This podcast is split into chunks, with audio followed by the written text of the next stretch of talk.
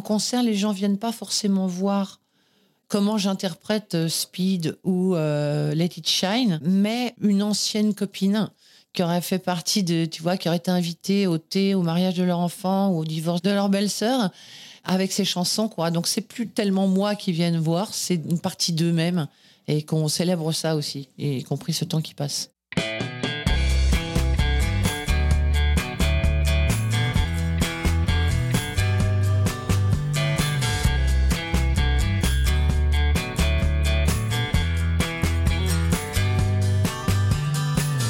Bonjour à tous, vous écoutez Cadavre Exquis, le podcast qui décompose un parcours inspirant.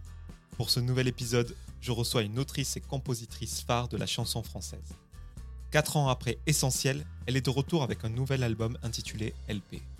Mélancolique et engagée, mais toujours fantasque et avide de lâcher prise, cette chanteuse affleure derrière chaque mot une poignante sincérité. J'ai le plaisir de recevoir Zazie. Bonjour Zazie. Bonjour. Comment ça va bah, Ça va très bien. Merci de participer à ce podcast qui s'appelle Cadavrexki, podcast dans lequel je décompose des parcours inspirants. Ah. Tu connais ce jeu du Cadavrexki Ah, mais ça me dit quelque chose, franchement, ouais. Tu sais, c'est inventé par les surréalistes, Prévert. Tu faisais une première phrase et puis il y en avait quelqu'un qui faisait une deuxième, etc. J'adorais ça. Et popularisé par la version euh, graphique. Ouais. Et pour moi, ça permettait de représenter euh, le parcours d'un artiste. Donc il y a un rendu euh, uniforme et composé de plusieurs éléments disparates. Ouais. Et toi, fort de toutes ces années de carrière, euh, il y a beaucoup de choses à dire. Donc je te préviens, un euh, ça gros va être, cadavre.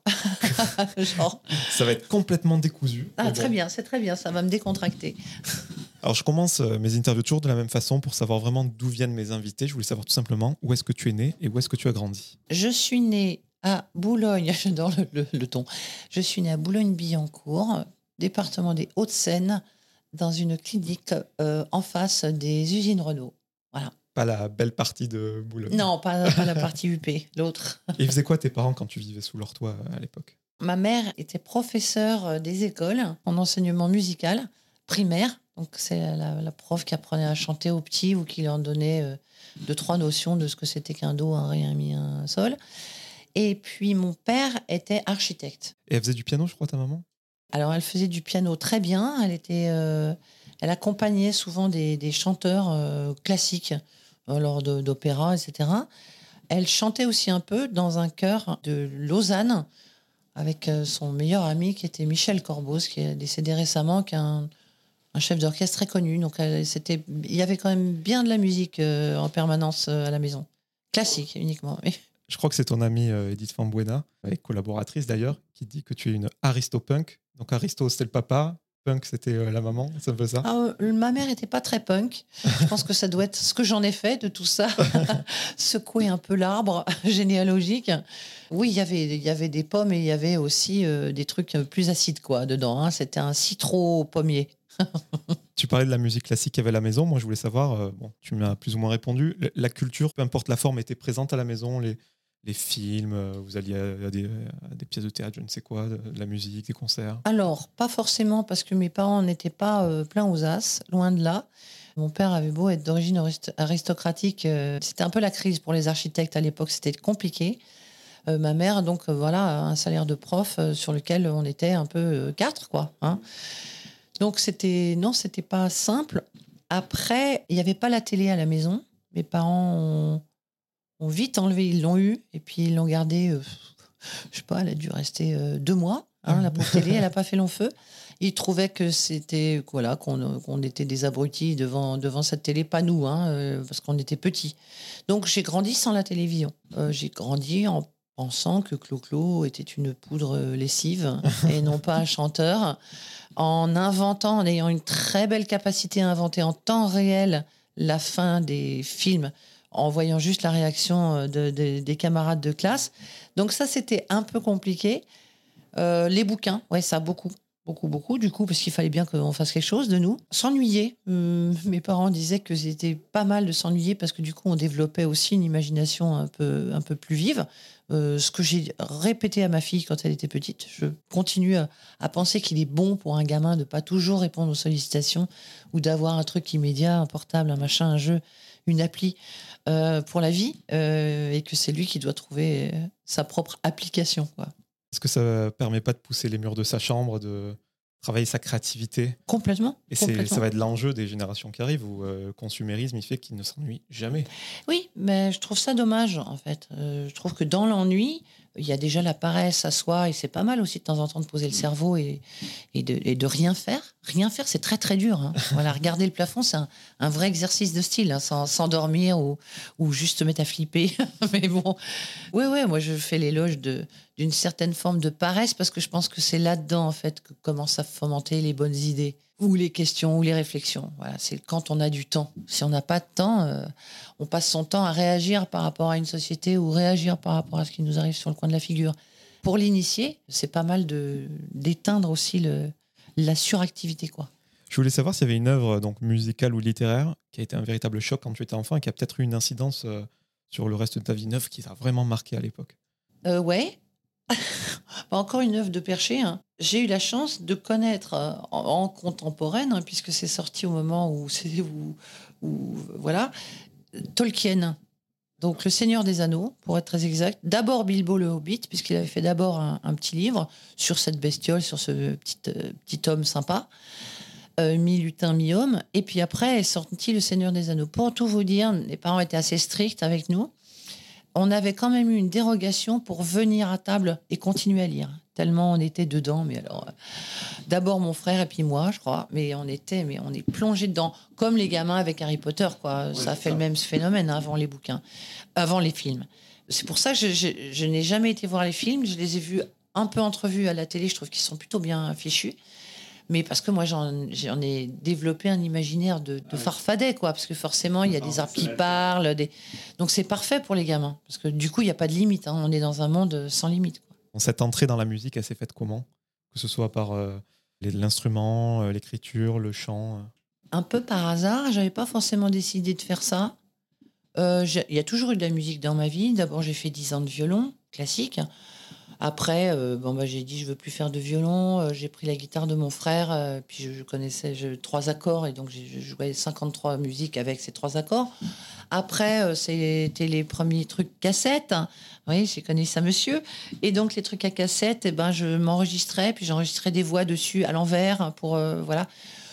Donc tout, tout, ce qui était matière à faire un peu de musique, c'était bon. J'ai fait de la danse indienne, donc ça c'est pareil, c'est des rythmes à 5 ans, à 7 ans, à 8 ans euh, avec des onomatopées marrants. C'était pas 1, 2, 3, 4, c'était ta ta ou Donc c'est super ludique, mais mine de rien, on travaille aussi en même temps. Donc, euh, ouais, un environnement un peu riche sur le rythme et sur la musique. Et, et puis après, ben, je faisais ça un peu comme on fait un journal intime. C'est-à-dire, il y en a qui font un journal. Moi, j'avais mes, mes, petites euh, chansons. Qui, aucune prétention, je faisais écouter absolument à personne. Puis bon, ça s'était fait, c'est oublié. Puis jusqu'au moment où je commençais à en avoir pas mal, et puis j'avais fait pas mal d'études de tout et de rien. Donc j'ai fait études de kinésithérapie, langues étrangères appliquées, je sais plus quoi encore. Je me suis dit, bon, rien ne me plaît dans la vie, c'est dommage. Qu'est-ce quel est le fil conducteur de, de, ce début de vie? Bah, C'était peut-être la musique. Et puis j'ai un copain qui me faisait faire de temps en temps des pubs euh, pour euh, des fromages ou autres euh, produits, mais c'était parler ou des, des bagnoles. Euh, non pas que j'étais comédienne, mais ça le faisait rire justement parce que j'avais une voix très fraîche puisque je n'étais pas professionnelle. Puis il me faisait chanter un peu, il me dit mais tu t'as pas pensé à faire des trucs? Je lui dis ah bah si si j'en ai plein les tiroirs, mais je lui ai fait écouter. Il m'a dit mais tu devrais peut-être te songer à faire quelque chose de ces choses là. Je lui dis tu crois c'est vraiment raisonnable d'en faire un métier? Moi on m'a dit que c'était un métier de saltimbanque, qu'ils étaient tous drogués, enfin voilà quoi. Et puis euh, puis voilà, on a mis, il m'a aidé euh, à mettre quelques chansons au propre. Et puis, et puis après, j'ai fait les démarches et puis ça. Les gens m'ont proposé des choses assez rapidement. Mais j'avais pas non plus euh, 15 ans, quoi. Et pour compléter tes pérégrinations, tu as fait des incursions dans la peinture qui furent déplorables selon tes, tes propres termes. Et tu as été euh, surtout mannequin, que tu as fait quelques années. Euh... Ouais, alors mannequin, c'était pratique parce que, en fait, c'était des, euh, ce qu'on appelle les chasseurs de, des, boy, enfin, des scooters. C'est des gens qui vous arrêtent dans la rue. Moi, je ne sais pas où c'était, dans, dans, dans, dans, le sentier, je crois où un gars m'avait arrêté en disant j'ai une agence, euh, j'aimerais bien que vous veniez, on pourrait vous faire travailler et tout. Je lui ai envoyé paître. Sauf qu'après, il m'a expliqué combien c'était payé. Euh, je me suis dit, ah, ça va être mieux que de travailler chez McDo ou autre. Et comme j'étais étudiante, c'était toujours bon à prendre parce que j'étais autonome. Je, voilà, je vivais euh, seule dans une petite chambre de bonne hein, qu'ils avaient appelée délicieusement Studette. C'était juste un kajimi. euh, et voilà, quoi. donc j'ai fait, euh, j'ai fait mannequin, mais comme on fait un job, c'était bien payé, c'était chouette. J'ai mes premiers voyages aussi. Première fois j'ai pris un avion de ma vie, donc je devais avoir 20 ans. Je trouvais ça extraordinaire, quoi. Et puis, euh, du coup, euh, ton ami euh, qui t'a poussé dans la musique, euh, entre guillemets, ça t'a permis de décacheter l'enveloppe aussi, de montrer ce que tu avais à l'intérieur de toi, et plus être seulement dans le paraître. Oui, là j'avais compris qu'au bout d'un moment, ça allait me gonfler. On me résume à ma coupe de cheveux, à la taille de mes jambes ou, ou, ou à mes mensurations. C'est une manière de, me désobjétiser aussi, même si j'adorais euh, mettre des, jupes super jolies, etc. J'avais très peu de goût en fait pour cette panoplie. J'avais vraiment l'impression d'être en costume quand je m'habillais en fille, entre guillemets, en, tout cas dans ce format de fille un peu, un peu objet sans pour autant euh, m'y trouver mal. Je me suis dit que j'avais des choses en moi qui étaient aussi un peu moins lisses, un peu moins polies, et que j'avais envie de, de- oui, de m'exprimer. Je pense que j'ai définitivement osé pousser la porte d'une maison de disques et de leur dire euh, bonjour, euh, parce que j'avais euh, cette urgence à, oui, à, à m'exprimer en fait. Puis 2 mars 91, tu signes chez Mercury, donc la maison de disques de Gainsbourg, le, le jour où il meurt, je crois. Ah ouais, ça c'est moche. hein. T'é- T'étais fan de Gainsbourg? Ouais, c'est une des raisons pour lesquelles je suis allée voir sa, sa- cette maison de disques. Parce que je trouvais ça trop bien. C'était trop classe d'être dans la même maison que Serge Gainsbourg. Je trouvais ça trop, trop classe. Sauf que euh, Caroline Molko, qui était la directrice artistique de l'é- de l'époque, me dit on a deux, nouvelles, une, pas très bonne, euh, une plus chouette. Je lui dis bah, commencez par la mauvaise. Euh, Gainsbourg est mort. Il venait de l'apprendre. Voilà. Je ne pense pas que la presse l'avait encore dit, pour tout vous dire. Et bon, ok. Et la deuxième, bah, c'est qu'on va te faire une proposition de signature. J'étais un peu vraiment mélangée. J'étais super contente quand même. Et j'ai là, c'est dommage, je vais pas le croiser. quoi. J'aurais juste aimé le croiser dans les couloirs. Et d'ailleurs, le titre Je t'aime, oui, je t'aime, mais euh, je l'aurais écouté avant de venir, on dirait du Gainsbourg, quoi. Ouais, c'était fait pour lui. C'était fait pour lui, par hommage pour lui, et, et avec des jeux de mots en veux-tu, en voilà, avec des, des grilles d'accords qui étaient un peu similaires, ou à tel point que j'avais euh, appelé euh, Philippe Le Richaume, qui s'occupait de Gainsbourg, et qui s'est occupé pendant très longtemps de, de Jane Birkin, en lui disant écoute ça, parce que moi je pense qu'on va direct au plagiat, là. J'ai l'impression d'avoir copié. Donc, euh, comme le but c'est de faire un hommage, mais pas de copier, euh, dis-moi, toi qui sais. Et il a écouté, il m'a dit, mais il n'y aura absolument aucun, il y a aucun plagiat, c'est pas la même grille d'accord, t'as changé ça. Voilà. Voilà. Donc euh, c'était vraiment une chanson pour lui, ouais. Et ce qui t'a conduit à écrire pour Jane Birkin par la suite? Oui, y toute la famille. Il manque plus que Charlotte. Puis après, bon, on le sait, t'as écrit pour Calo, Pomme C, pour Willem Double Jeu, pour Johnny Allumer le Feu. euh, première écriture pour d'autres, qui en annoncé d'autres. euh, Qu'est-ce que ça fait voilà, d'être associé à tous ces, ces tubes quoi Parce que c'est des cadeaux que tu leur fais à ces interprètes. Bah, c'est un bonheur de, de, de travailler avec d'autres gens. Je serais incapable d'aller vers quelqu'un en disant euh, Je suis la femme de la situation, je vais t'écrire un tube. Absolument incapable de ça. En revanche, quand les gens euh, m'expriment l'envie de travailler avec moi, déjà, je trouve ça très narcissiquement agréable. Mais au-delà de ça, je me dis Ça me donne confiance. C'est très curieux parce que de temps en temps, c'est des gens qui vont me demander une chanson, donc paroles et musique. Euh, C'était le cas pour Jane Birkin, donc j'avais fait la musique et les paroles de temps en temps, c'est juste le texte, ou de temps en temps, c'est juste une musique. C'est très compliqué pour moi, parce que moi, j'aime bien tout ce gloubli-boulga. Je, je me sens pas plus interprète que auteur ou compositeur. Là, les gens avaient l'air de dire, bah, c'est plus aux mots qu'on voudrait faire appel. Bon, bah, allez-y, alors admettons. Donc, donc, tu es auteur. Ah bon, je suis auteur, ouf, ça fiche les jetons. Euh, non, c'est c'est du bonheur, parce que, en fait, c'est beaucoup plus, je dirais, plus, même plus facile d'écrire pour euh, les autres. Quand on écrit pour les autres, on, on parle des autres. C'est-à-dire que je vais pas faire un truc sur les problèmes de dentelle ou de, ou de maquillage de, de Johnny, quoi. Euh, je vais lui faire un truc de gladiateur. Donc c'est un peu un jeu de rôle. Moto, loup. euh, C'est ça, full en délire. Euh, voilà, on y va, on y va avec les, avec les trucs de gladiateur. Et c'est très jouissif puisque je ne serai jamais gladiateur moi-même de pouvoir avoir ce jeu de rôle l'espace d'une d'une chanson, quoi. Pour l'anecdote, Pascal Obispo t'avait appelé la veille, je crois, pour écrire ce texte. Oui, il m'a appelé la veille, euh, il m'a appelé euh, tard, vers 11h minuit. On était en plein mois d'août, c'était un soir d'orage, je me souviendrai toujours. euh, d'où tourner le temps à l'orage. Mais vraiment, là, c'est pas du, c'était du vécu. En me disant, tu fais quoi là? Et je crois qu'il était en Belgique. Et je lui dis, bah rien, là, je m'ennuie un peu, je suis chez moi. Il fait très très chaud dehors, enfin à Paris. Voilà, j'étais pas en vacances encore. Et il me dit, bah écoute, si t'as rien à faire, ce serait pas mal de faire une chanson pour Johnny. Tu sais, Johnny Hallyday. Donc moi, je restais mutique de l'autre côté. Alors, ce qu'il faudrait que ce soit une chanson, tu vois, parce que c'est pour l'ouverture ou la fermeture du Stade de France, mais on pense plutôt à l'ouverture. Donc un truc un peu voilà. Et, donc j'ai murmuré vaguement une pauvre question, euh, mais c'est pour quand? Et il me dit, ah bah, le, demain, ce serait bien. Allez, au revoir, bonne soirée.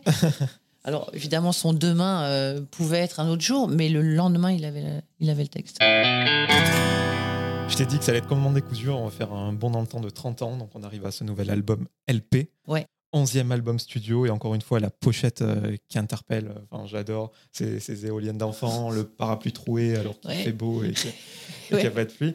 Voilà, tout simplement. Euh, est-ce que tu peux nous, nous en parler? C'est parti d'une chose que je ne peux pas t'expliquer tout à fait parce que tu comprendras plus tard, pour de vrai, donc c'est quelque chose de très construit. De temps en temps, on se dit, ah oui, euh, bon, elle a sorti quatre titres, puis après elle en sort quatre autres, et puis pouf, elle envoie le truc comme ça. Elle a sorti non, non, 49 sur un album, donc ça ne m'étonne pas.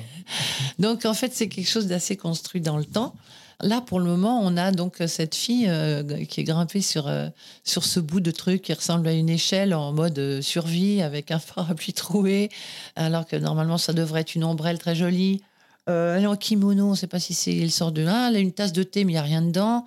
Euh, et des éoliennes, alors qu'il n'y a pas de vent, vraisemblablement, puisqu'il fait très beau. Donc, donc en fait, euh, on, on est en train de faire un dézoom sur quelque chose. On a commencé par ce qu'il y avait sur ce journal qui s'appelait Vague Nouvelle du Monde, ça nous faisait rien.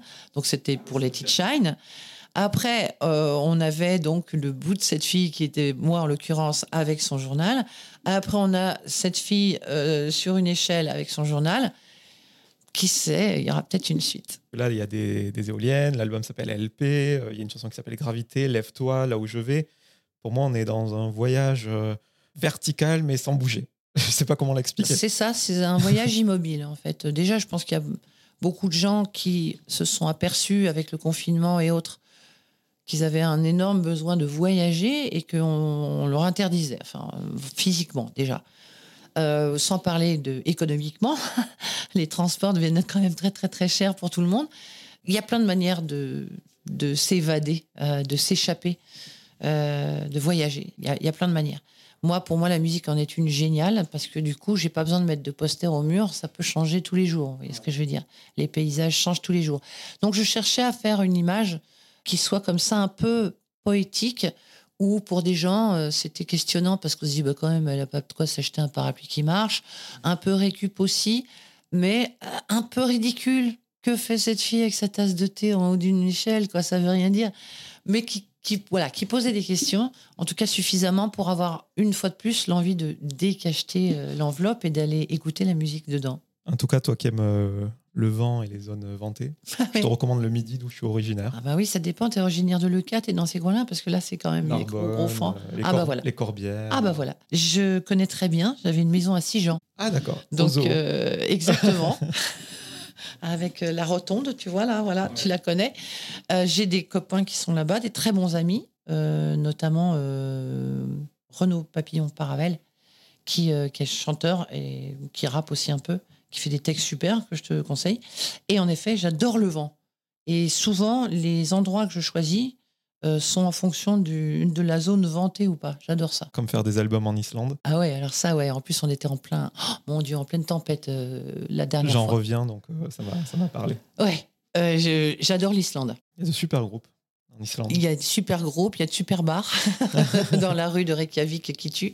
Ah la seule, l'unique. Ouais, ouais la nature y est extrême euh, et en même temps extrêmement fragile. Euh, cette, euh, cette, ce pays me parle énormément.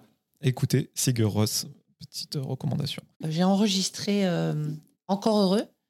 on a enregistré dans le studio de Sigur Ross. Jalousie extrême. Extrême jalousie, voilà, bien fait.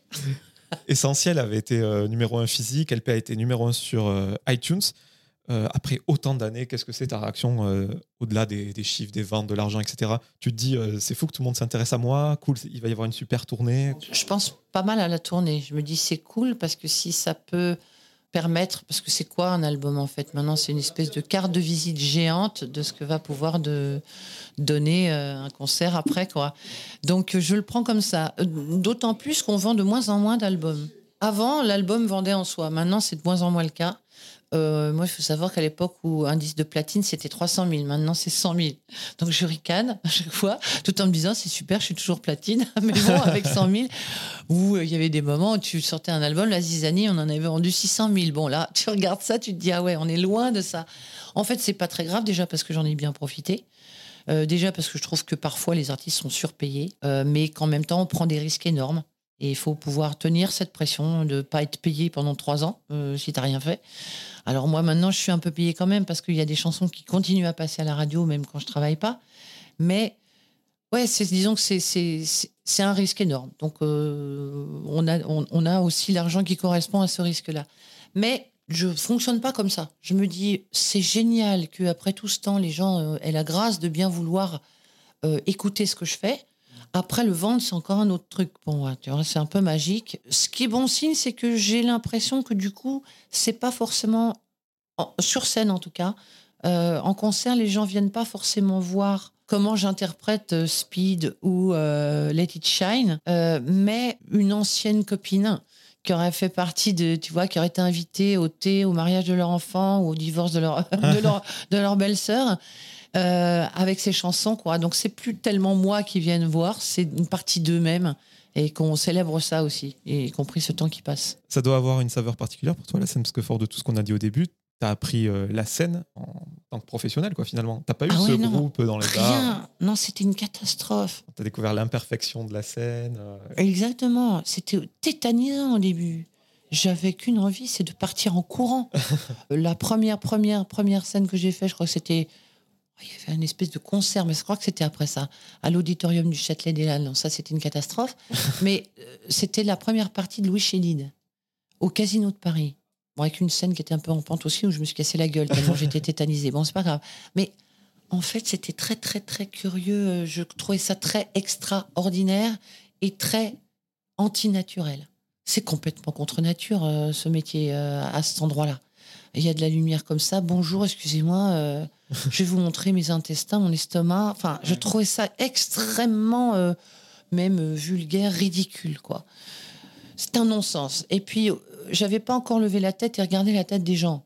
Pour moi, c'était juste moi face à moi-même qui devait faire un truc où je me sentais complètement à la limite de l'imposture, tellement j'avais pas ce courage-là, quoi. J'étais obligée de le trouver des endroits où ça me, voilà, je psychosomatisais beaucoup. J'avais tout le temps des angines à la, veille des, premières. Enfin, c'était une catastrophe hein, à ce point-là.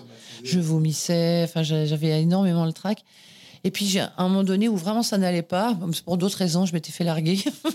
et puis voilà, on est bien d'accord, il faut quand même faire le concert.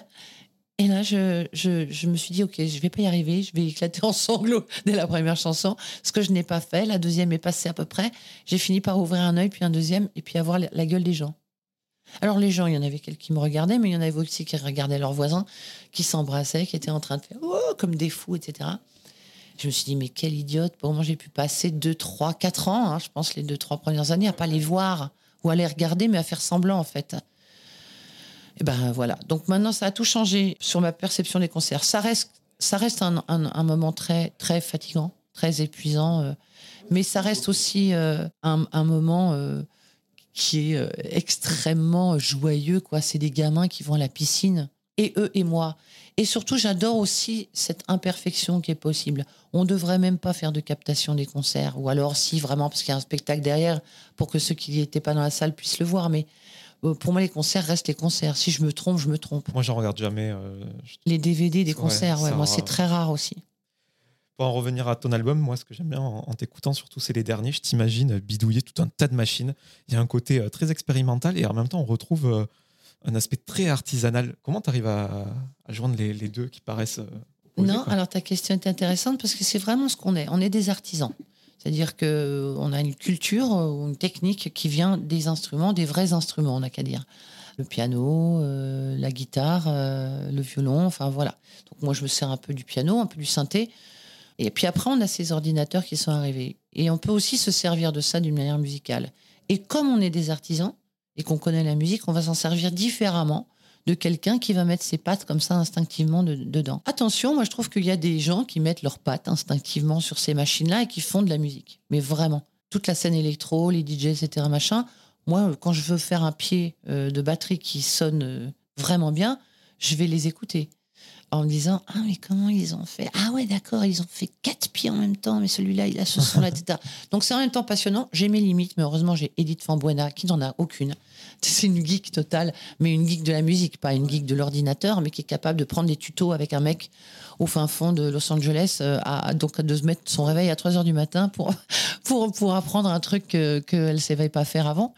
Et donc du coup ben ça donne ce mélange un peu hybride de d'artisans mais qui se servent aussi de de ce qu'on peut avoir à notre disposition maintenant euh, au niveau techno, quoi, technologie. Moi, je trouve ça euh, fabuleux. En plus, il y a un petit côté euh, foufou. On a envie de, mettre le paquet pour séduire.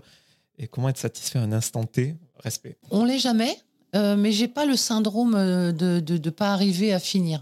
Je pense que les chansons, c'est un instantané. Tu vois, alors tu peux toujours refaire le même plat et à un moment donné, tu as faim, tu le manges, quoi. donc, euh, donc euh, tu vas t'amélioreras la prochaine fois ou, ou justement, quand il y aura la scène, tu auras la capacité d'aller un peu plus loin que ce qu'il ce y a sur l'album. Je pense qu'il faut, il faut prendre les chansons comme ça. C'est juste un instantané d'une vie, euh, de la tienne. Et qu'il faut savoir arrêter ces choses-là. C'est juste du travail, c'est pas du, c'est pas forcément le résultat qui sort tout le temps. On parlait d'Edith Fambuenaz, donc depuis quelques années maintenant, elle fait partie de tes collaborateurs réguliers, les plus proches au même titre que Philippe Paradis, Jean-Pierre Pilot et même ton frère euh, Phil Baron. Est-ce que tu peux nous parler d'elle? C'est une immense guitariste, elle a collaboré avec beaucoup Alors, de elle faisait partie déjà d'un groupe, elle était la chanteuse du groupe euh, Les Valentins. Euh, ce qui lui permet d'avoir cette première expérience en tant que leader. Elle, elle a décidé d'arrêter ça. C'est pas du tout parce que les Valentins marchaient pas, ça marchait très bien. En, plein succès, elle dit bon bah salut, moi je, ça me va pas parce que euh, elle le vivait mal, euh, voilà. Donc euh, elle a commencé à, composer, elle a bossé avec beaucoup avec Étienne Dao, avec Bachung, Fantaisie militaire. Par exemple, voilà, les guitares de La Nuit Je mens, c'est Edith Fambuena, quoi. ting, ting, ting, ting, etc. Et puis j'en passe, c'est des meilleurs. Elle a cette, voilà, cette multiple casquette qui fait que je pense qu'on a déjà un truc qu'on partage en commun, c'est l'amour de la pop euh, pop, un peu à l'anglaise, on est des vieilles anglaises comme on aime à dire. Après, elle a donc, elle est en même temps musicienne, en même temps, elle sait très très très très bien se servir euh, d'un ordinateur et de tout ce qu'il y a comme comme à, disposition comme objet marrant virtuel non identifié, euh, mais toujours en visant quand même le cœur, l'ADN de, la musique. Et puis surtout, on se connaît bien, donc ça nous arrive d'être assez dans l'impolitesse l'une avec l'autre, mais je pense que c'est important quand on est tout le temps euh, euh en train de dire oh oui c'est très bien ce que tu fais Zazie mais alors euh, bon bah voilà on va pas aller plus loin elle elle peut me dire bon je suis désolée mais je, me fais un peu chier. Euh, ou à ou à l'inverse elle va me proposer un truc elle aura passé la nuit à le faire et je vais lui dire c'est super mais pour ton album à toi moi je le sens pas. Donc on se parle un peu comme ça.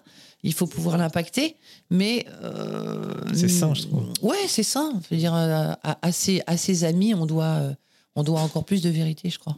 J'avais adoré l'album Essentiel et sa démarche de liberté d'une femme de plus de 50 ans dans un milieu de showbiz impitoyable avec les femmes, à l'image de cette pochette avec cette posture euh, quasi militante. Et justement, est-ce que bosser avec quelqu'un comme euh, Edith euh, Fambuena, guitariste, réalisatrice et toutes les casquettes qu'on lui connaît, est-ce que c'est un moyen de bosser sur les aspects de féminité, du féminisme et de le rendre plus dur, peut-être? Non, parce que Edith Fambuena est homosexuelle et elle n'est pas dure. Elle est même assez peu communautariste. Ça l'empêche pas d'avoir euh, voilà d'avoir euh, son caractère et, et, et, ça c'est pas forcément selon ses, affinités sensuelles ou, amoureuses.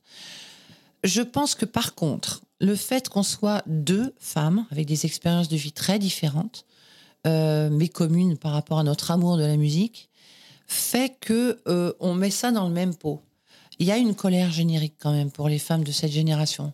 Faut quand même être costaude. On a fait des sacrifices. On nous accuse dès qu'on empiète sur un, sur un territoire, que ce soit un territoire financier par exemple. Il y a des années où je gagnais plus que, euh, que mon voisin, euh, enfin, je veux dire, qui était un homme et qui était un artiste. Et là, d'un coup, c'était ah ouais, non, mais elle, euh, c'est sans foi ni loi. Non, pas du tout. Je pense qu'il faut. le fait qu'on soit deux nous a renforcés, en fait, pour se dire qu'on n'était pas folle de penser ce qu'on pensait, parfois.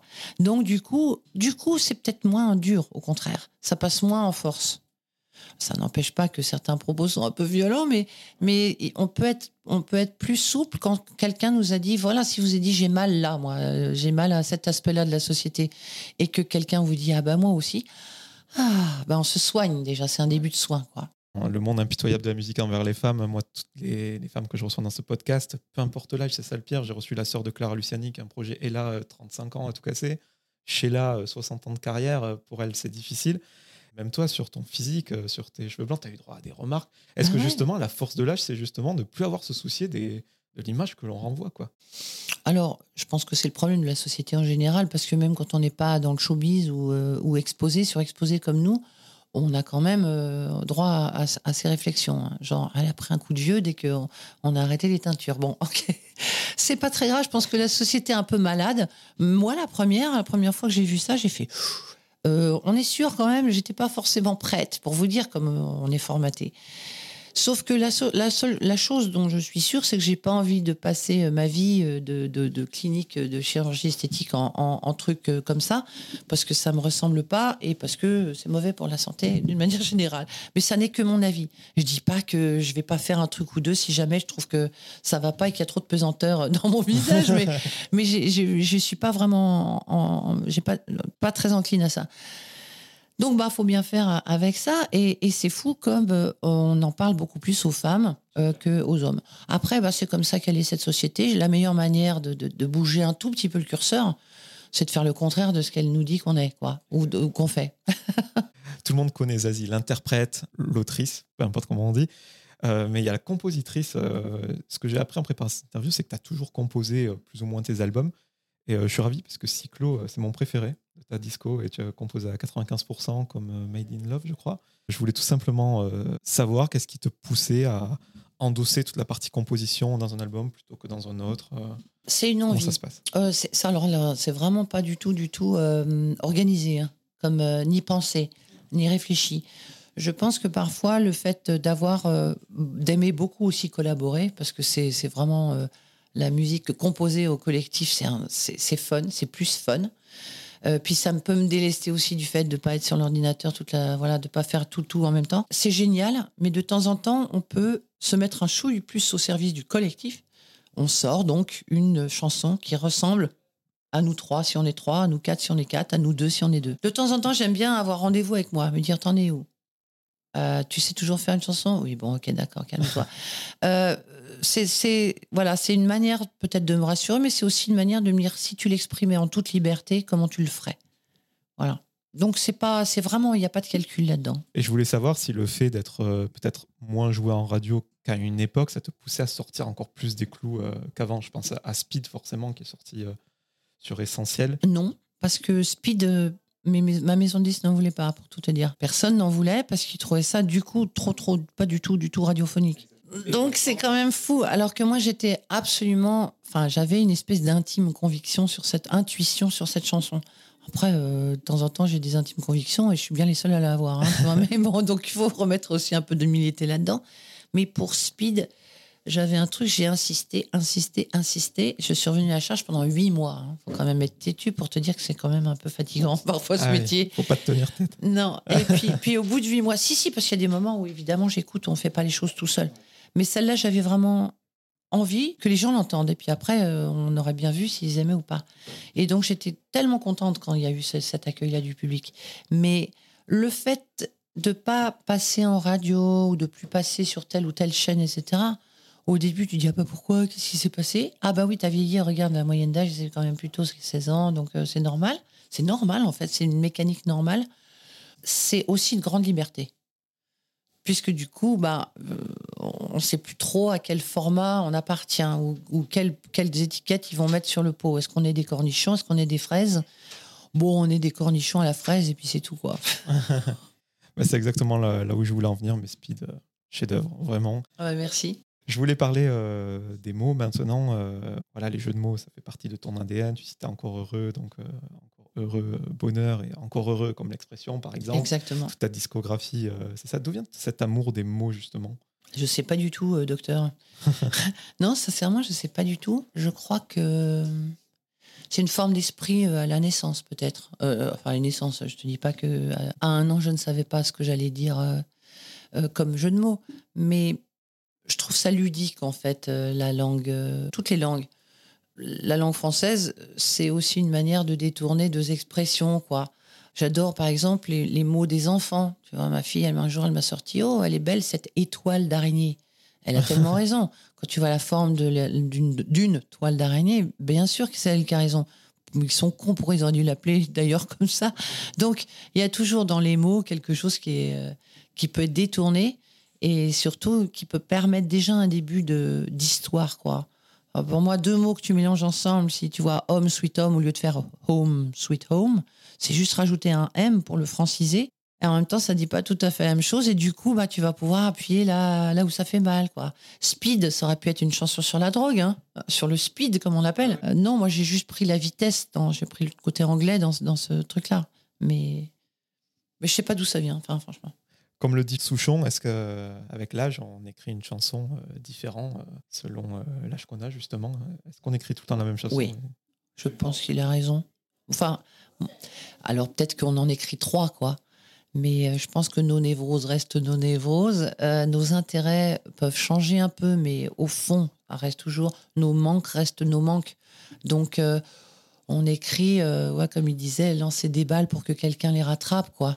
Et euh, donc, c'est à peu près toujours les mêmes ballons euh, qu'on lance. Mais euh, selon, bah, si on a eu un peu de budget, on aura des meilleures chaussures pour le lancer. Sinon, on le lancera avec les mains. Sinon, ce sera une baballe plutôt qu'un ballon ou un truc de rugby. Oui, selon les âges et les expériences, qu'on a, on, on, se déplace par rapport c'est comme si on avait posé le sujet sur un rocher et puis nous on fait le tour comme un photographe qui dit ah tiens là c'est mieux ou comme le soleil autour euh, disant on va la faire plutôt crépusculaire aujourd'hui ou plutôt du matin voilà. Est-ce qu'écrire naïvement ça devient plus intéressant pour toi? La naïveté pour moi est une qualité. que je pense à Souchon, Allô maman Bobo. Complètement. Euh, c'est plus parlant pour les gens euh, parce qu'il n'y a pas tous les filtres, les trucs de la société, les les trucs qui nous rendent plus beaux ou plus méchants ou plus cons. Quoi. Moi, j'adore la naïveté. Euh, quand quelqu'un me dit, mais t'es vraiment naïve, euh, j'ai envie de lui dire merci. Bon, alors si c'est juste que je me suis fait avoir par un, par un couillon, euh, bon, je, ne suis pas sûre, mais, mais en fait, dans la naïveté, il y a croire en l'autre. Il y a croire à quelque chose quand on nous ment. Je trouve ça hyper beau, en fait. il y a aussi une décision qui est prise. Croire dans cette société qu'on peut quand même trouver euh, de la poésie, du bonheur euh, et de l'amour euh, pourrait paraître très naïf. Mais s'il n'y a pas une forme de croyance là-dedans, de crédulité, de naïveté, on ne le cherche pas et donc on ne le trouvera pas. Et naïf ne veut pas forcément dire lisse, je trouve, ça peut être subversif. Exactement, naïf, c'est juste une, une, vision, sa vision de la chose, et croire que ça peut arriver. quoi. Comme les enfants qui disent quand je serai grand, je ferai ça. Il y en a qui y arrivent, il y en a qui n'y arrivent pas c'est aussi se faire son cinéma, la naïveté pour moi. Et moi, j'adore, quand je compose beaucoup les textes, je suis beaucoup dans le cinéma. J'essaie de me faire euh, ma scène, quoi, en disant.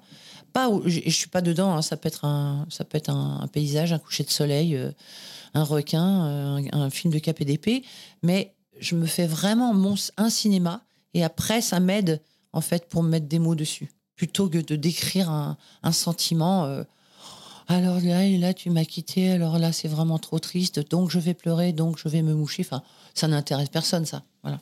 Dans cet album, euh, LP, tu parles de sensations et d'observations personnelles. Et euh, ce que tu arrives à faire depuis des années, c'est euh, faire entrer en résonance à toutes les vies plurielles des, gens qui, te suivent. Ça touche ça encore, toutes ces années, ces gens qui te disent voilà, ce texte, il m'a bouleversé, que ça pourrait devenir un automatisme et être un petit peu. Ça peut pas devenir un automatisme puisque je parle de moi. Et le truc qui est patent, c'est que quand je parle de moi, les gens me disent tu parles de moi, de deux, de, de, voilà. Et en fait, ce qui est normal, parce qu'on s'inscrit dans la même société, on vit à la même époque, euh, on est des contemporains les uns des autres. Alors moi, je suis privilégiée sur plein de choses, mais sur d'autres, euh, moins aussi, voilà. Et donc, euh, je pense que il faut accepter que dans les mots, il y a des fuites. Et là, la musique, elle est là pour ça aussi. C'est qu'elle elle, elle est, elle, elle est vecteur d'une, voilà, elle est vectrice d'une émotion. Et puis cette émotion, bah, les gens en font euh, ce qu'ils veulent pour leurs propres émotions. Moi, il y a vraiment guère que ça qui m'intéresse. C'est plus le temps passe et plus les gens qui me croisent en disant ah, je sais pourquoi tu as fait ce titre-là, cette chanson, c'est pour cette phrase-là. Ben non, pas du tout. C'était pas pour cette phrase-là. Mais je les laisse parce que je dis, voilà, si, si pour vous c'est cette phrase-là qui résonne, tant mieux, quoi. En fait, euh, c'est vibratoire la musique. D'ailleurs, euh, on voit bien que quand on aime euh, des, chansons en anglais ou, ou dans d'autres langues qui nous rendent dingues, c'est pas pour ça qu'on a compris tout le texte, quoi. C'est juste la, vibration qui nous va. Moi, quand j'ai dit que j'allais te recevoir, on, m'a dit de te demander euh, comment tu arrivais à faire danser les gens sur des textes euh, tristes, euh, voire sombres, parce que tu as l'air si optimiste. Et moi, je pense justement que c'est la raison. C'est parce que tu es optimiste que tu fais des, des textes comme ça. Est-ce qu'il y a des, des retours? Tu es tellement optimiste qu'il y a des petites chutes, tu tombes de haut parfois? Ah, bah, tout, comme tous les cyniques. Ce sont des optimistes qui sont tombés de haut. En plus, pour compléter, tu as un métier où tu es héroïque en soi. Le lendemain, Il faut être un peu héroïque, ouais. Mais tu peux être héroïque aussi de, du, du pessimisme. Tu peux être héroïque de la tristesse. Ce que je pense, c'est que en fait, c'est juste une accentuation euh, de ce qu'est le monde et au travers de ce qu'est le monde, de ce qu'on est nous euh, à l'intérieur de soi. Donc, euh, allez en boîte de nuit et dites-moi si tous les gens qui dansent sont heureux. La réponse c'est non. Pourtant, ils dansent. Donc, on danse pourquoi? On danse parce qu'on aime bien danser, on danse parce qu'on est se sent très léger, donc là, on serait plutôt heureux. On danse pour s'alléger, parce qu'on l'est pas du tout. On danse parce que c'est soit ça, soit la drogue, donc on préfère danser, c'est plus sain. Euh, on danse parce qu'on veut séduire euh, la personne qui est en train de ne pas vous calculer en face. Il y a tellement de raisons euh, de danser. Euh, c'est ce que la chanson sublime de Nougaro qui disait danser sur moi, quoi. En gros, piétinez-moi. Moi, je vais, avoir un gros, gros blues et ça va être la merde. Mais, mais danser pendant que moi, je suis en train de tomber. Il y a forcément du paradoxe dans toutes les bonnes chansons full sentimentales euh, de Souchon, si on prend que celle-là. oh là là là, c'est super mignon, il enfile des perles super jolies, mais, mais qu'est-ce que ça barde? Quand on a fait cette chanson, on a fait après une tournée ensemble euh, pour Solancy, Solidarité Enfants Sida. Donc il y avait Cabrel, Jonas, Maxime Le Forestier, Souchon. Enfin, il y avait que des, des, grands, quoi. Il fallait voir la tête des gens quand on entamait ce titre de Souchon. C'était leur chanson. C'était pas du tout celle de Souchon. Il n'avait rien fait dedans. Enfin, c'était vraiment drôle. Hein C'est leur hymne. Donc, je pense que si on fait danser, si on fait un up tempo, on peut donc du coup oser attaquer la face nord de, du up tempo, c'est-à-dire un truc beaucoup plus down, quoi. Et sur cet album, ça va continuer parce que cet album, voilà, tu parles de la part d'humanité qu'on a en chacun de nous. Tu te révoltes, si je puis dire, que tout le monde se fout de la gueule dans, ce monde. C'est ça, tout le monde se met un peu sur la gueule. Hein. Enfin, on va pas se, mentir. Euh, donc, en m'observant, j'observe aussi les autres, ou, évidemment avec un, un, JT ou deux, ou une campagne électorale plus, plus tard, on se dit, oh là là, c'est très curieux en fait. C'est un peu l'avantage et l'inconvénient d'une expérience de vie euh, qui, où j'ai pas 20 ans. C'est que j'ai eu la chance, j'ai l'impression d'avoir une espèce d'époque où euh, il y avait une espèce de liberté, on pouvait ne pas trouver un job tout de suite, mais avoir un petit boulot. Bon, voilà, entre le Covid 1, Covid 2, Covid 12, c'est compliqué maintenant. On va tout de suite au resto du cœur, quoi. Euh, enfin, c'est j'ai l'impression que c'est un peu plus terrible. Et en même temps, je me fais aucune illusion, c'est aussi parce que j'ai mon âge que je trouve que c'était mieux avant. Il y a des choses qui sont super euh, aujourd'hui aussi. Mais donc, c'est un espèce de slalom géant qu'il faut faire entre ces différents sentiments. Et je pense que, évidemment, euh, le fait d'avoir presque 60 ans fait qu'on ne voit pas ce qui, arrive de la même manière. Et à une autre échelle, c'est intéressant. J'ai l'impression que toi, tu fais partie de ces artistes qui ont eu le temps de faire des albums de les réfléchir, de les penser pour se réinventer. Maintenant, c'est plus possible. Je pense qu'on a toujours le temps de faire des albums. En tout cas, il faut le prendre. Quand on l'a pas, moi au début, mon premier contrat, il fallait que je ponde un album tous les huit mois. Alors que non, en fait, il suffit simplement de, de, lutter contre ce temps imposé qui n'est imposé que par des gens qui ont peur que ça s'arrête. Euh, mais, mais en fait, il faut vraiment toujours se rappeler de son propre timing à l'intérieur de soi. Évidemment, euh, tout en ayant un toit au-dessus de sa tête, euh, on est bien d'accord. Il y a quand même quelques, quelques impondérables, enfin, quelques, justement, quelque chose qu'il faut, faire comme ça. Mais, mais je pense que c'est vraiment important de, d'écouter son propre timing par rapport à ce que le monde nous impose. De, de se presser, de, de répondre tout de suite sur les réseaux, de, J'ai mangé, voilà, pouf, je, te- je poste un truc du plat, euh, euh, une rupture, pouf, je suis malheureux. Enfin, voilà. Arrêter euh, d'être tout le temps dans le post-trauma, quoi. Et parmi les choses bien qui concernent la musique à l'époque actuelle, bon, Internet nous a permis de découvrir plein de groupes, mais à l'échelle euh, vraiment euh, française de la télévision, il y a The Voice, euh, l'émission, Ouais. le talent show TF1 auquel tu, tu participes. Je trouve que ça a remis l'interprète en lumière. Je sais pas si tu es d'accord avec ça. Complètement, complètement d'accord. Euh, nous, on a tendance à penser qu'en France, il y a les auteurs, compositeurs, interprètes, un peu les Brassens, etc., machin, des, des, des, des gens qui ont une plume géniale, mais qui sont des chansonniers, qui fabriquent des chansons, qui les font, puis qui les chantent après. Euh, non, il n'y a pas qu'aux États-Unis qu'il y a des interprètes fabuleux, quoi, euh, ou, en Angleterre. Il y a des très très bons chanteurs et chanteuses en France. Ces émissions ont permis ça, de réhabiliter aussi un peu l'interprète et surtout de donner aussi un peu envie aux gens de chanter. Ça, je suis pas mécontente de ces trucs-là parce que moi, je parlais avec des profs de chant qui me disaient mais je suis complet de chez complet, je sais pas comment faire, j'ai formé un autre gars parce que là, euh, on est trop. Eh ben c'est pas mal. Euh, je pense que c'est mieux de faire ça que d'autres trucs. Je pense que c'est un sport euh, qui permet aussi psychologiquement à un enfant de s'exprimer. S'il a du mal à s'exprimer euh, à l'école ou chez lui, ben, en chantant une chanson qu'il aime bien, il va pouvoir exprimer des choses. Il n'est pas obligé de faire sa chanson lui-même, quoi. Et réhabiliter l'interprète et par filiation, la comédie musicale aussi. C'est revenu fort, je trouve, ces dernières années. Alors, ça, c'est marrant parce que ça fait déjà la deuxième fois. Vous voyez, monsieur, ça, c'est mon brave, j'allais vous dire. C'est que j'ai déjà vécu ça euh, quand il y a eu, par exemple, les Dix Commandements, etc. Avant, franchement, il y avait une pauvre comédie musicale de temps à autre qui, en général, se plantait.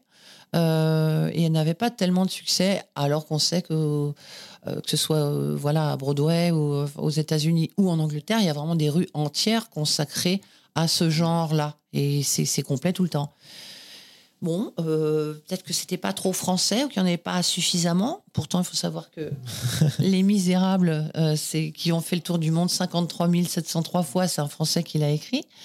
Euh, Schoenberg, je sais plus comment c'est son nom, oui, c'est ça.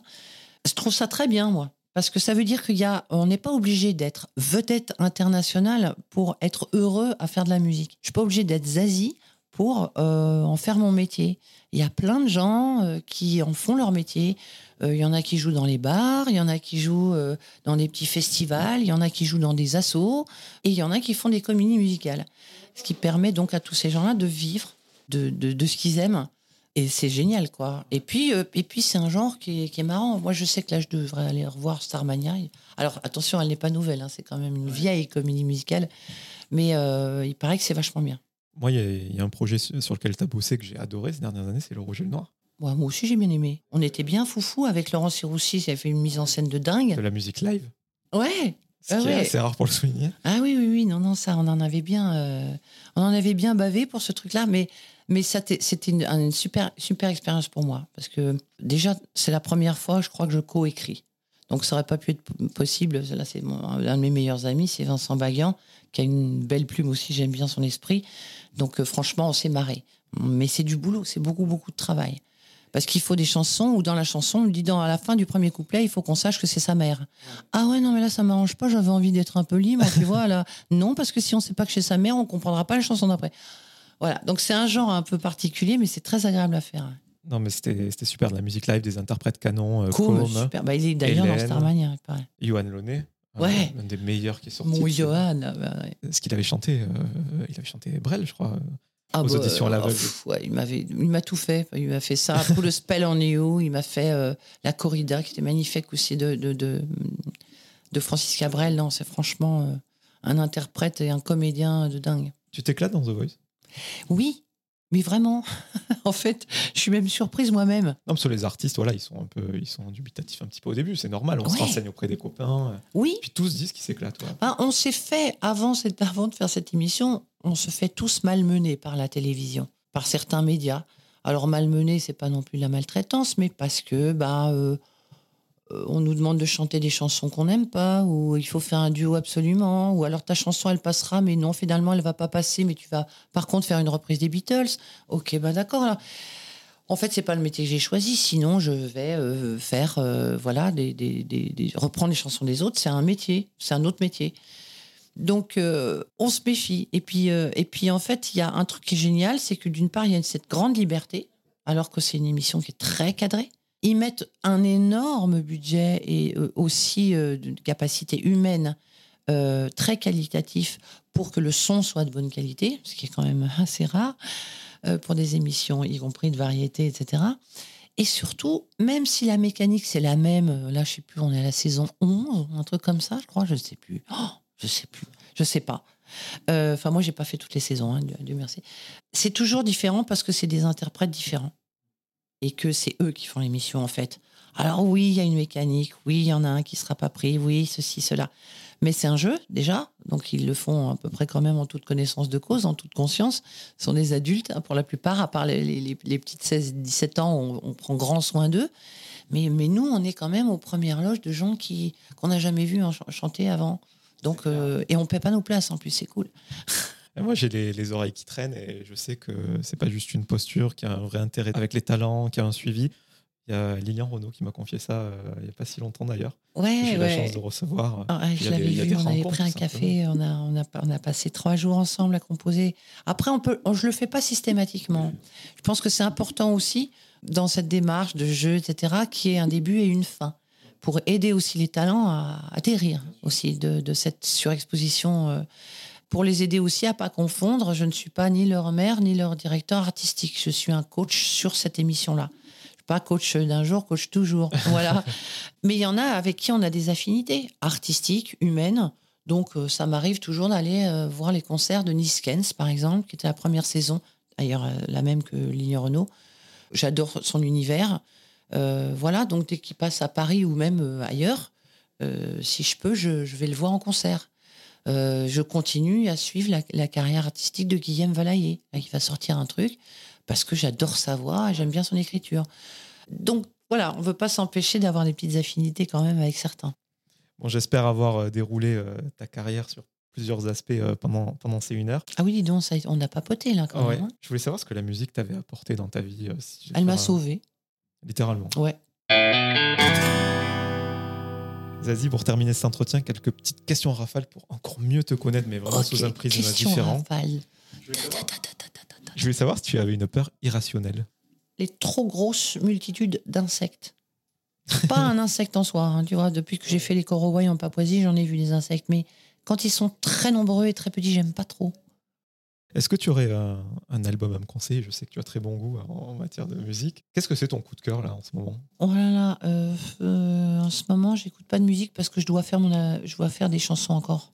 Et donc du coup, euh, j'en écoute moins dans ces cas-là. Est-ce que tu as une routine matinale incontournable? Je vais pas dire faire pipi parce que c'est pas très très rigolo. oui, j'aime bien chanter, y compris quand je suis pas réveillée du tout parce que ça me réveille, en fait. Mais euh, ça peut être vraiment chanter mal, hein, parce que à cette heure-ci, c'est vraiment. Euh, c'est mauvais en général. Comme tu m'as pas conseillé de, musique, un film peut-être? Tu tentes un truc, ça c'est pareil, j'ai pas eu le temps. Non, je voudrais aller voir Avatar, parce que quand même, avec les lunettes et tout, la totale. Euh, en plus, j'ai vu qu'il y avait des nouvelles salles où tu pouvais être vautré dedans. Donc, j'aimerais bien faire cette tentative-là. Depuis combien de temps je suis pas allée au cinéma Je vais pas te dire. Hein, c'est la honte. Voilà une autre, une autre tentative culturelle parce que non non non. Bah, puisqu'on est dans, dans, le cinéma les films etc moi j'ai adoré le clip de, de couleur que tu as fait. Je trouve qu'il y a une euh, vraie proposition artistique. Et euh, il y a quelques années enfin il, y a 20 ans un clip il pouvait lancer une carrière même si la chanson n'était pas super connue. Euh, est-ce que toi encore aujourd'hui voilà en 2023 c'est important? Tu, tu, soignes le truc c'est malheureusement important. Mais en même temps c'est un espace génial qui fait qu'on peut enfoncer un peu le clou d'un sens euh, particulier. Une chanson, couleur, elle peut, elle peut dire plein de choses en même temps. Donc là, voilà, moi, en faisant ma petite galerie de portraits de couleurs de peau différentes, etc., euh, euh, et en mettant de la couleur sur Marianne, en la trempant un peu dans un bain, un bain moussant de, de, coloré, ça me permet de dire la chose d'une manière plus plus joyeuse que politique. Voilà. Euh, le négatif, en revanche, puisqu'on a l'emploi de cette très belle idée, c'est pas une idée de moi d'ailleurs, c'est Didier le pêcheur qui a eu cette idée, un monsieur avec qui j'ai fait beaucoup de clips. Maintenant, il fait des longs métrages et il m'a parlé de cette idée du négatif. Il m'a dit si tu filmes quelque chose, d'un coup, toi, tu vas devenir blonde, mais par contre, tu vas avoir la peau noire. En revanche, euh, cette personne qui est plutôt africaine, elle va avoir les cheveux blonds et la peau très claire. Enfin bon, voilà, tout est, tout est comme ça. Donc, c'est juste insister sur le fait que selon le point de vue, euh, on peut avoir un avis différent des choses. Et je pense que oui, les clips peuvent euh, vraiment développer, exploiter une chanson, l'illustrer à la perfection, comme on va retenir un bout de film ou une, euh, voilà, un bout de scène en disant oh, c'est tellement beau là, cet endroit, etc. Voilà. Les trois dernières questions, donc je vais te demander une autre recommandation, mais pas culturelle, plutôt une personne. Est-ce que tu me recommanderais quelqu'un que tu connais ou pas d'ailleurs, pour que j'invite à mon micro et qu'on fasse le même exercice qu'on a fait ensemble? Oui, et eh ben je te proposerais bien les deux personnes dont je t'ai parlé, qui sont Vincent Baguian, qui est auteur, qui écrit aussi des livres. Ouais, peut-être Papillon Paravel, un artiste génial parce qu'en plus, il est pas loin de chez toi. je note, je note. Il est de Sijan. enfin là, il habite Roquefort, là, mais à côté. J'ai reçu un de tes amis dans ce podcast, euh, Axel Bauer. Ouais. J'ai l'impression que même si musicalement on vous mettrait pas dans le même panier, moi j'ai l'impression que tu parles la même musique que, que ce gars-là. Quoi. Ouais, je pense qu'on a, on a, on a la même langue aussi parce qu'on est de la même génération. Et une fois de plus, sans insister là-dessus, on a eu cette grande chance d'avoir cette liberté folle au départ, d'essayer des trucs, de se tromper, de recommencer, de pas vendre, de revendre. De. Alors lui, il en a vendu des camions au début, mais après moins. Moi, c'était le contraire. J'en avais pas vendu beaucoup au début, puis après euh, plus. Faut pas oublier cette liberté, même si le monde nous dit euh, vendez, soyez efficace, soyez. Euh, l'efficacité, c'est d'aller bien. à mon avis, on sera quand même, on ira mieux tous. Euh, question peut-être la plus philosophique. À qui aimerais-tu dire pardon? Est-ce qu'il y a quelqu'un dans ton parcours euh, professionnel, j'entends, je ne vais pas aller sur le terrain perso, mais à qui tu aimerais peut-être dire pardon? Peut-être à une partie de moi au début qui ne m'a pas cru. je ne me suis pas cru. Quand je disais, mais si tu devrais le faire comme ça, on va les tous chier. pas gentiment. Hein. Euh, je pense que je suis d'une éducation très polie et j'aurais dû. ouais, donc je, me, je, dois me pardonner d'avoir parfois pas écouter cette voix qui disait la vérité au fond de moi. Et pour terminer, tout simplement, euh, moi qui travaille dans les médias, Zazie, c'est l'enthousiasme. C'est euh, vraiment une des personnalités les plus sympas à recevoir. Euh, j'ai l'impression que toujours la, banane. Je voulais savoir si, voilà, toi intérieur, à l'instant T, là où on se parle, professionnellement toujours, tu étais heureuse. Est-ce que Je suis détruite. Non. Une sorte de, de quiétude, de plénitude? Non, je pense pas que la sérénité me guette euh, tout de suite. En revanche, je fais tout pour aller dans cette direction, c'est-à-dire que trouver un espèce d'équilibre dans, dans, le déséquilibre euh, de mon métier, aussi de ma vie euh, parfois. Mais non, ça reste un gros travail. Après, j'aime bien quand je vais vous voir, que ce soit voilà pour parler à la radio ou autre, je trouve que c'est quand même plus aimable d'être aimable. Merci beaucoup, Merci à toi.